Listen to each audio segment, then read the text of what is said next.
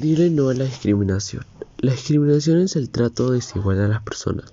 Me refiero a que una persona trata diferente a, otra de forma agresiva o esquiva.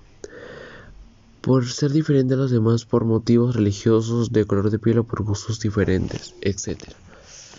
La persona que es discriminada tiene una posición muy difícil porque ya que está siendo discriminada por algo que simplemente no puede cambiar o si lo puede cambiar e intenta ocultarlo para que los demás no lo juzguen y puedan relacionarse con los demás y pueda relacionarse con los demás.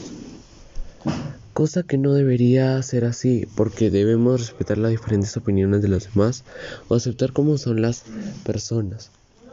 No porque son diferentes tienen que ser juzgados por los demás.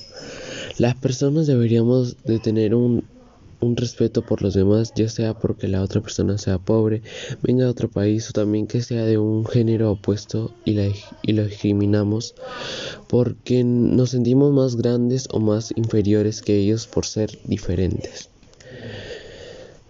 Tenemos que evitar la discriminación porque todos somos iguales, somos de igual forma, ya seas hombre o mujer, ya seas de otro país, religión, color de piel o gustos por, otras, por otras cosas. ¿Y cómo evitamos la discriminación? En primer lugar debemos tratar a las personas de la misma manera. Después podemos ayudar a las personas que son discriminadas por, las por otras personas teniendo en claro que todos somos iguales.